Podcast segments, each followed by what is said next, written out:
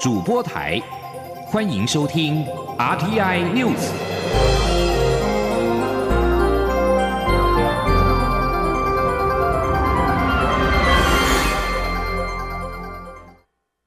各位好，我是主播王玉伟，欢迎收听这节央广主播台提供给您的 RTI News。今天是二零二一年一月二十四号，新闻首先带带您关注疫情。卫福部立桃园医院群聚感染武汉肺炎 （COVID-19） 的案例持续增加。中央流行疫情指挥中心二十三号宣布，在新增一名本土个案，是桃园医院患者按八八一老翁的三女儿，感染源目前难以判断，而老翁的长女、三女都已经染疫，仅剩下次女。指挥中心表示，二女儿经过三次的裁剪都是阴性，但也可能处于潜伏期。不过，由于她没有症状，目前不打算进行第四次的裁剪。指挥官卫副部长陈时中强调，除非有出现相关的症状，或是完成十四天居家隔离，才可能考虑进行裁剪。指挥官陈时中指出，政府现在正在积极建构防疫防火墙。以按八八五而言，人人在防火墙内没有那么担忧。而按八八五的长姐按八八二，虽然曾经前往桃园的重平黄昏市场，但因为不是很活跃，担忧程度属于中等。请听央广记者谢嘉欣的采访报道。卫福部立桃园医院群聚感染扩大，桃医患者按八八一老翁的长女、三女儿接连确诊，分别为按八八二及按八八五。中央流行疫情指挥中心指出，目前桃园医院十三名感染者中，只有这名老翁有肺炎情形，但目前没有达到进加护病房的程度，而其他感染者则属于轻症或无症状，目前状况都很稳定，持续隔离治疗当中。桃园医院爆发群聚感染多日，指挥中心在医院设立前进指挥所也已有六日，还框列防疫以来最大规模的隔离人数达到九百六十七人。指挥官卫副部长陈时中指出，政府就是在积极建构防火墙，只要发病者都属于防火墙内，就比较没那么担忧。以按八八五来说，仍在防火墙之内。他说：“就是啊，八八五，哈，我们担担忧很少。”好，因为它是在我们的这个防火墙以内的。好，那防火墙以内的，其实很多都已已发生，只是未未出来而已嘛。好，这我意思说，有些已经染了，好，但是未发病。好，但这里面都在我们适度的隔离里面，那我们认为问题比较小。不过，指挥中心已公布，染疫老翁的长女按八八二曾于十九、二十号前往桃园市仲平黄昏市场购买晚餐。陈时中坦言，这个担忧就属于中等，等于是防火墙内有个小缝隙。不过，因长女活动不是很活跃，防疫团队可及早修补防火墙，情况还算好。陈时中强调，只要在防火墙内染疫，都属于可控制范围；但若在防火墙外发生疫情，就会比较担忧，甚至是在墙外又追不到感染源，那就属于紧张情况。中央广播电台记者谢嘉欣采访报道。案八八二的足迹曾经到过桃园市的仲平黄昏市场，市场管委会表示尚未接获通知，但是二十二号已经找来工人进行消毒，未来会每天进行消毒。仲平黄昏市场在地二十多年，约有四十摊店面，当地已经加强落实防疫措施。COVID-19 本土群聚感染造成人心惶惶。蔡英文总统二十三号南下台中出席活动时，强调桃园一直站在防疫的第一线，桃园医护人员最辛苦，要给桃园人加油一下。他还表示，面对新的疫情挑战，要更谨慎，保持冷静，并且要团结落实防疫措施，让台湾再次度过疫情的挑战。请听央广记者谢嘉欣的采访报道。蔡总统二十三号前往台中出席资商心理师工会全联会会员代表大会。总统指出，疫情期间居家隔离检疫个案可能产生焦虑、忧郁，高龄长辈待在家不出门，也难免有心理不适应。所幸有资商心理师积极投入通讯心理咨商服务，让专业不受疫情影响，并协助医护人员减压，让防疫团队保持最佳状态，是防疫国家队的重要工程。由于卫福部桃园医院的武汉肺炎群聚感染持续扩大，部分县市甚至发出禁逃令或限逃令，引起恐慌。总统也强调，面对新疫情挑战，要更谨慎，保持冷静，且要相信专业，落实防疫。随后，总统赴圣帅宫参拜时也强调，政府有掌握好疫情，且有信心，请大家不要害怕，要团结防疫。总统说：“咱咱家乡，咱对咱的防疫的团队很有信心，嘛爱大家大家一定爱听咱的防疫指挥中心的令，咱爱戴口罩，勤洗手。”保持社交距离啊，哈，都还会记的哈。啊，上重要的就是咱全台湾、全国的人民拢爱团结。去年就是因为咱的团结，咱创造一个世界上好的防疫的记录。今年咱继续咱的好成绩，总统指出，桃园是国家门户，入境台湾都会先到桃园，可能染疫的案例会在国门被找出来，并送往桃园的医院。桃园一直站在防疫第一线，且这几天听到很多感人的故事，有医护人员忙到没有回家，同时也怕家庭受到影响，因此住在医院里面，这是一种牺牲。他要向辛苦的医护人员致谢。中央广播电台记者谢嘉欣采访报道。而最近的疫情也让饭店业是绷紧了神经。临近桃园地区的台北星级酒店观察，目前有多数的消费者仍在观望当中，没有退订潮。但是大型活动纷纷取消，疫情波动不断，饭店业开始担心过年国旅是旺季不旺。近期桃园本土病例频传，导致该地的饭店、商场、餐饮业营运首当其冲。桃园饭店涌现了退房潮，住房率直直落。临近桃园的台北星级酒店目前尚未重演去年雪崩式订房取消的情况。饭店业者表示，多数消费者还在观望，各家饭店也不敢抱持太乐观的态度，只能够祈祷疫情能够稳住，就怕过年国旅旺季泡汤。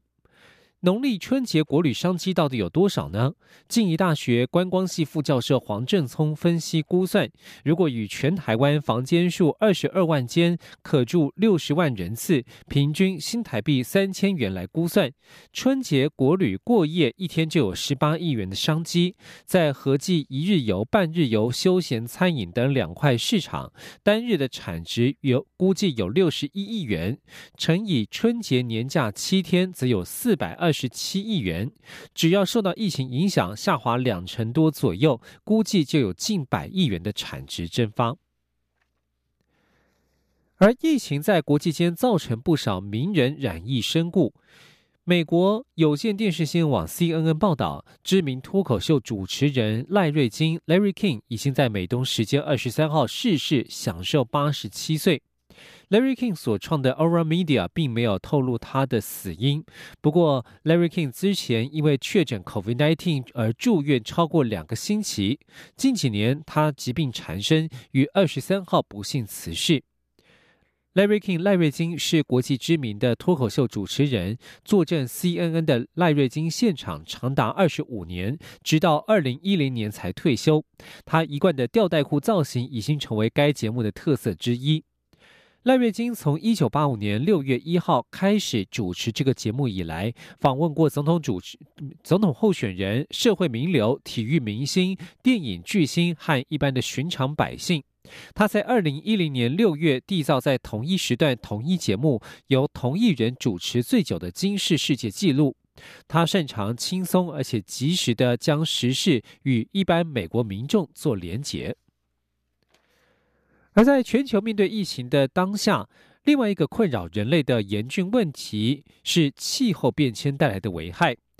这样的危害造成地球加剧暖化，因为气候变迁而造成的气候难民也浮上了台面。国际未来有可能必须要立法应应这类的人权问题，但是治本良方仍然应该努力遏制气候变迁进一步加剧。请听以下的专题报道。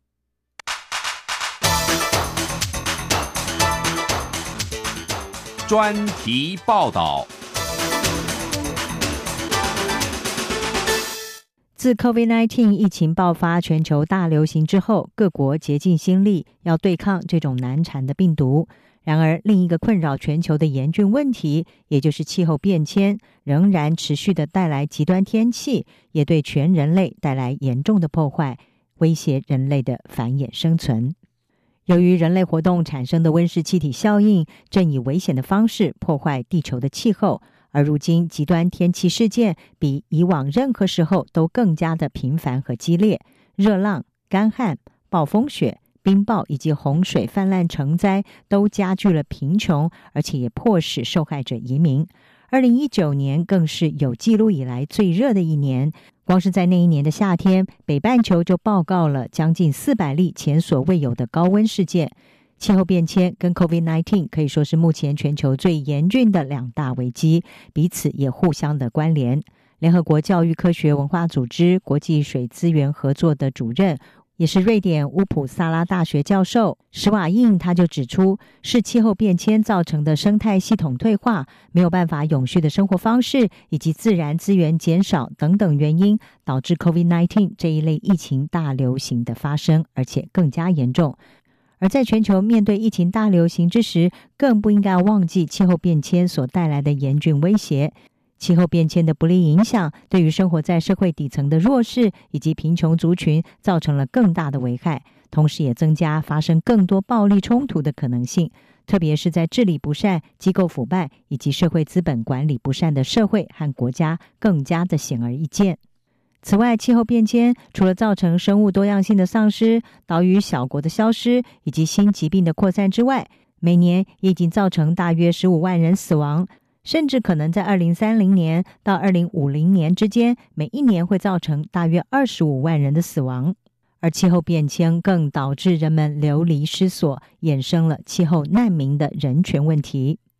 总部设在新克里多尼亚的太平洋共同体副秘书长迪佛，他在国际新闻社就撰文指出，气候变迁和人权是国际发展中的两个关键问题，两者之间的互动越来越需要国家。地区还有国际层面能够更加关注加以应应，而气候变迁跟人权彼此相互影响最密切的地方，目前可以说是集中在二十二个太平洋岛国跟地区。这些岛国和地区可以说是位于对抗暖化和气候危机的最前线，气候变迁同时也被视为是这个地区最大的威胁。因此，太平洋各个岛国也呼吁国际社会要立刻展开紧急的行动。来保护年轻人以及最脆弱人群的利益，共同捍卫这个蓝色太平洋以及伟大蓝色星球，也就是地球的共同需求、利益、潜力和永续生存。对海洋小国而言，成千上万的人生活在海拔最高不超过四公尺的陆地上，不断上升的海平面也威胁着小岛岛民的生存。在这种情况之下，气候变迁对于包括生命、发展、健康。水资源、卫生以及住房权利在内的各种人权都造成了深远的影响。由于太平洋岛国跟地区特别容易受到全球暖化的影响，因此这些岛国和区域也被视为是气候变迁早期影响的晴雨表。根据研究预测，由于太平洋岛国受到气候变迁的持续影响，可能会在二零五零年之前有六十六万五千人到一百七十万人流离失所。而引发产生气候难民的国际人权问题。乌普萨拉大学教授施瓦印他就举例说，纽西兰最高法院先前对太平洋岛国一位吉里巴斯人泰提奥塔的裁决，在气候变迁跟人权议题方面可以说是具有重大的意义。他表示，虽然法院承认泰提奥塔提出了因为海平面上升导致本国岛屿不宜人居，让他被迫流离失所，这个说法是真实的。但是法院并没有办法授予他难民身份，而规范国际难民问题的联合国难民公约，它只适用于面临国家或者是非国家行为者施加迫害的个人或者是群体，可以去向其他国家来寻求庇护，但是没有办法适用于遭受气候变迁冲击的受害者。不过，联合国人权事务委员会在二零二零年初就曾经就这一起案例发表了一份不具约束力的声明，指出政府如果遣返难民，把他们送回深受气候变迁影响的母国，可能就违反了人权义务。因此，在气候变迁日渐加剧的情况之下，未来或许有必要要建立一套国际法架构，承认受气候变迁迫害的难民地位。然而，或许这并不是因应气候变迁的灵丹妙药。要如何遏阻地球暖化，确实的遵守巴黎气候协定，努力的将全球气温控制在摄氏一点五度以下，避免气候变迁加剧，造成气候难民的出现，或许才是釜底抽薪的唯一良方。以上国际专题由张子清撰稿，海青青播报。谢谢您的收听。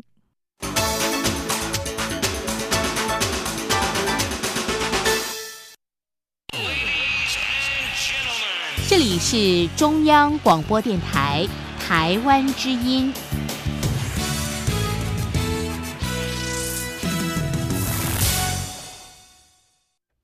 各位好，我是主播王玉伟，现在时间是上午的六点四十五分，欢迎继续收听新闻。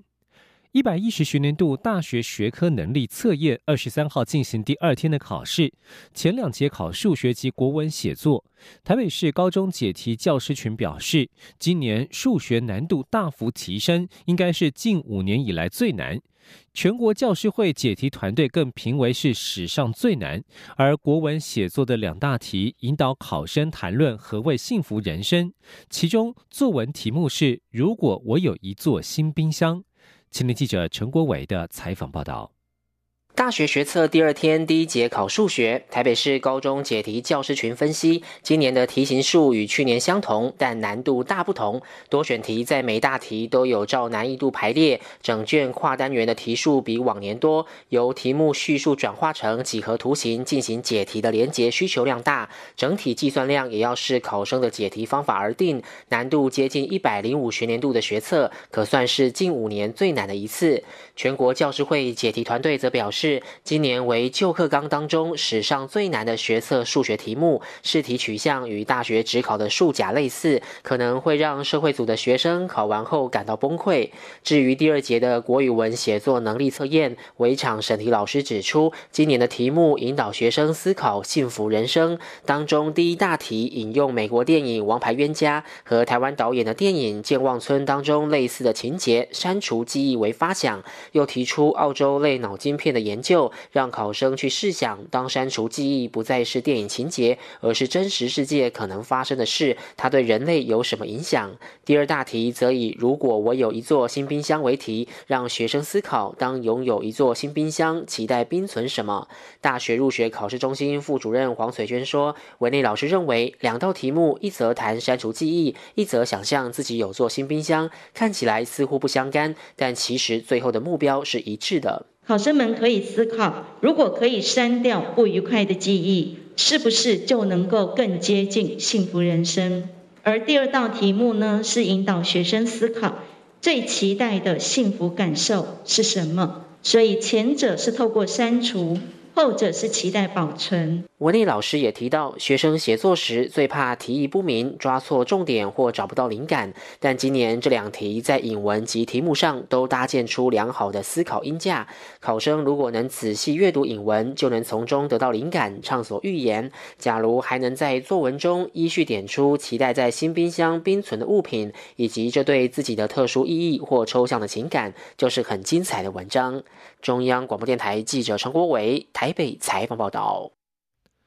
大学学测二十三号最后一节考自然科，围场试考生表示，今年的试题多为观念题，长篇阅读理解题比以往来的少，反而是图表题较多，整卷难度适中。大考中心表示，今年学测在完备的防疫措施下落幕，尤其中国大陆考场能够顺利完成考试，更是突破重重困难。所有考生将能够在二月二十四号查询成绩。至于明年学测应应十二年国教新课纲，将转型为新型学测，共规划六个考科，七节考试，比现在多一科。因此，大考大考中心将在和大学教联会等单位讨论，现有的两天考试将来是否要改成三天。若有定案，就会对外公布。继续要关注的是台湾对外的经贸交流。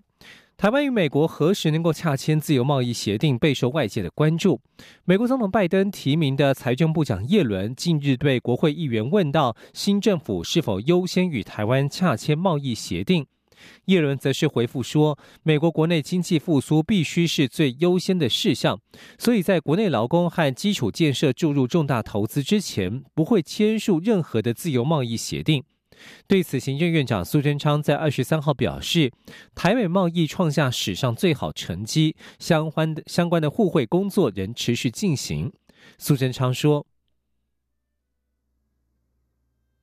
美国新政府刚刚交替，我们非常的了解。”新政府上任伊始，应该是最注重他国内相关的工作，而我们在蔡总统努力下，国人一起合作，我们做出最好的成绩。就以前年刚刚看出来的，台美之间的贸易高达两兆四千三百亿，是历史上最好的成绩。哎，美国商会还特别讲。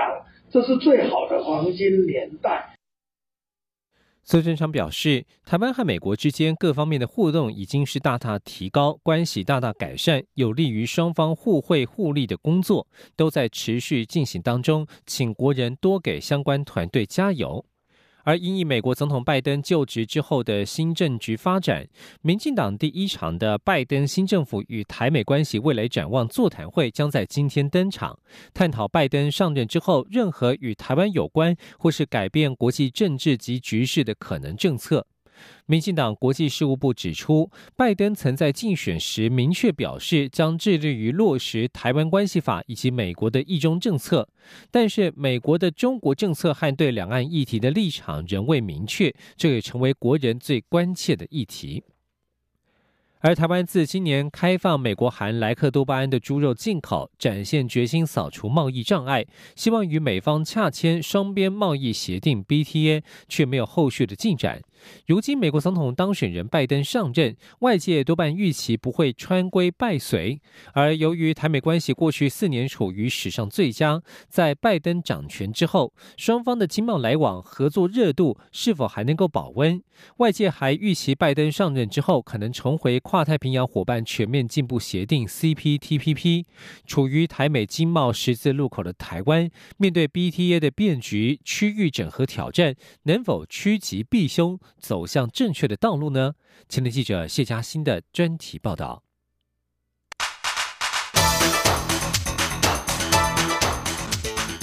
专题报道。美国总统大选历经各种纷纷扰扰，终于确定由民主党候选人拜登胜出，并于当地时间二十号正式上任。台美关系由过去四年来史上最佳，也将因拜登政策走向而进入新局。在经贸方面，过去川普在位时与中国大打贸易战，并祭出庞大的关税制裁、高科技封锁，台湾因此迎来史上最大的台商回流潮。投资台湾三大方案，截至二零二零年底。吸引七百七十七家企业，约新台币一兆一千七百三十八亿元投资。若拜登对中国态度放软，甚至撤销关税，也可能影响台商回流意愿。不过，美国主流民意支持防堵中国损害美国利益。由新执政团队就任前对外表态，包括要延续对台承诺、中国是美国最大挑战，并会全力对付中国的贸易陋习等言论来看，拜登应会延续抗中基调。另外，拜登还邀请台湾驻美代表肖美琴参加就职典礼，这是台美断交以来我国官员首度获邀。因此，外界预期台美关系不至于生变，即便不。不会穿规败随，但短期内相关政策应不会有大幅翻转。全国中小企业总会理事长李玉佳说：“我的感觉啊，早期的变化不会那么多了，等于是以前呢，川普设定的这个范围，拜登不会一下去做很大很大的改变，但是他一定会去斟酌他的国内经济形势，他的国际领导地位，慢慢去修正，不一定是。”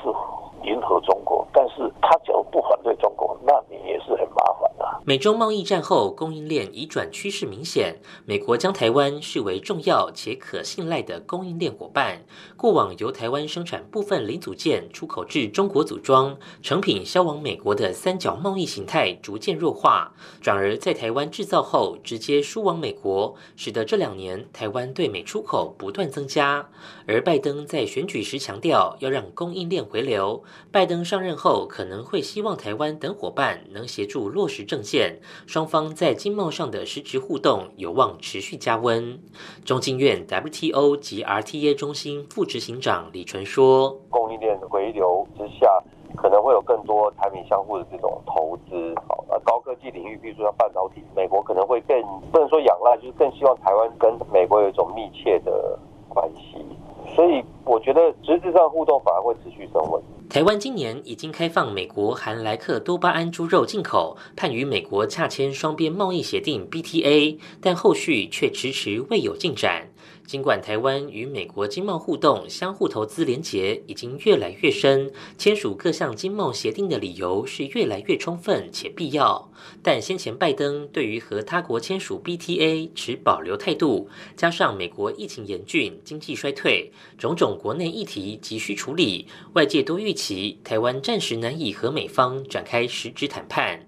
不过，台湾美国商会持乐观看法，认为台湾已成美国第九大贸易伙伴，贸易重要性持续提升。拜登虽会以内政为主，但贸易相关部门总要 do something。美国商会也承诺要居中呼吁，盼能推动洽签谈判。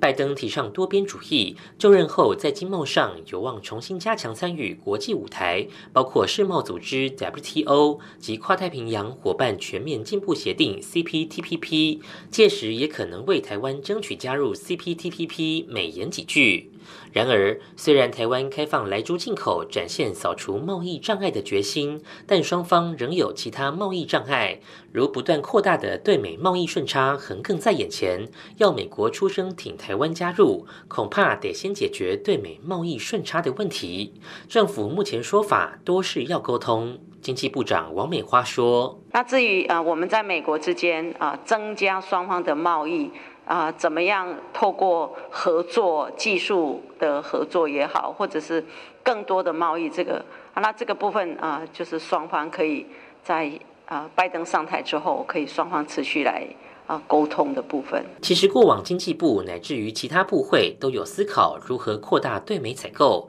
不过，台湾市场量体有限，也有学者认为，台湾对美出口大增是来自美中贸易战下台商大幅回流，且台湾作为美国可靠的供应链伙伴，这也是美方所乐见。相信美方应可理解，要解决贸易顺差，不见得只能靠贸易，甚至可以透过实质的技术合作，扩大赴美投资等。方式解决。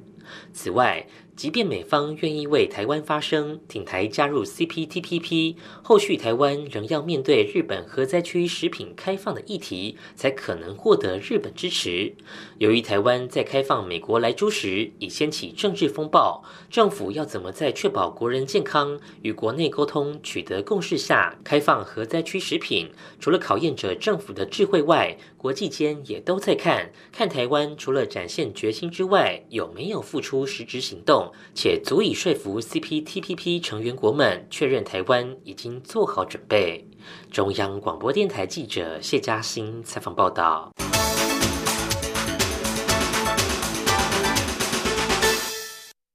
继续带您关注的是两岸关系。共军八架轰六 K、四架歼十六、一架运八反潜机在二十三号侵犯台湾西南防空识别区。专家学者指出，这次中共所派出的轰六的架次是历年之最，有对美示威秀肌肉的政治意味。不过，北京此举等于向外界证明了中国威胁论十分的不智。国防安全研究院军事战略暨产业所长苏子云表示，中共此举表面上是军事操演，但是政治意义才是最重要的，也就是三分军事，七分政治。美国航空母舰群近日疑似在菲律宾海或南海一带活动，中共这次的任务属于政军复合行动，但中共此举是不智的选择，战略错误，此样的做法等于向外界证明了中国威胁论。而国防部智库国防安全研究院学者舒孝煌表示，共军类似的任务一般是保留在重要场合时表现。研判可能是拜登就职，我驻美代表肖美琴受邀参加就职典礼，中共借此机会向美国表达不满，传递政治讯号，但是否会遭致反效果，还有待观察。以上新闻由王玉伟编辑播报。相关新闻内容，欢迎上央广网站点选收听。我们的网址是 triple w 到 r t i 打 o r g 打 t w。这里是中央广播电台台湾之音。